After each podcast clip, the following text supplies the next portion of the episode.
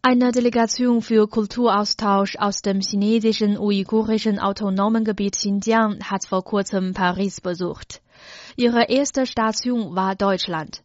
Beim zweitägigen Besuch hat sich die Delegation mit dem französischen Verein für Muslime, französischen Experten und Auslandschinesen in Paris über die Themen Nationalität und Religion sowie die aktuelle Situation der wirtschaftlichen und gesellschaftlichen Entwicklung tiefgehend ausgetauscht. Xin Guangcheng, Leiter der chinesischen Delegation, sagte, dass das Ziel dieses Besuchs darin liege, der Politik, Wissenschaft und Gesellschaft Frankreichs die Stimme aus Xinjiang zu übermitteln und durch Dialoge Missverständnis und Vorurteile gegenüber Xinjiang zu verringern bzw. zu beseitigen. Wir möchten nicht, dass alle Leute unseren Ansichten zustimmen, aber wir können böse Verleumdungen uns gegenüber nicht dulden. Wir möchten der Welt ein wahres Bild über das Land und Xinjiang zeigen. Bei einem Symposium mit französischen Experten haben beide Seiten über den Antiterrorkampf, die Deradikalisierung sowie die Berufsausbildung in Xinjiang diskutiert. Sonja Pressler, eine französische Schriftstellerin, die Xinjiang selbst einmal bereist hat, sagte, dass viele Franzosen wenig über Xinjiang wüssten und manche nur über veraltete Kenntnisse verfügten.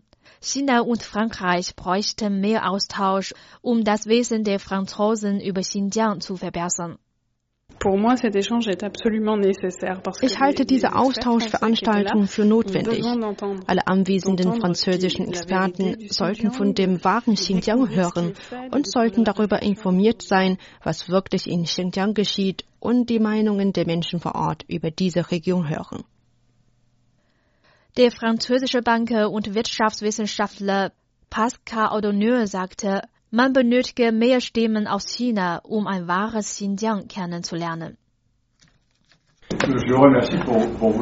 Vielen Dank für die Erklärung und Vorstellung durch die chinesische Delegation. Die Vorstellung von China und Xinjiang sollte vom Chinesen selbst gemacht werden und andere Leute sollten sich nicht darin einmischen. Delegationsleiter Xin Guangcheng sagte, chinesische Experten und Beamte sollten in Zukunft noch mehr ins Ausland gehen und mit ausländischen Experten durch Symposien und Expeditionsreisen wissenschaftlichen Austausch betreiben, so dass die Ausländer mehr über ein wahres Xinjiang erfahren könnten.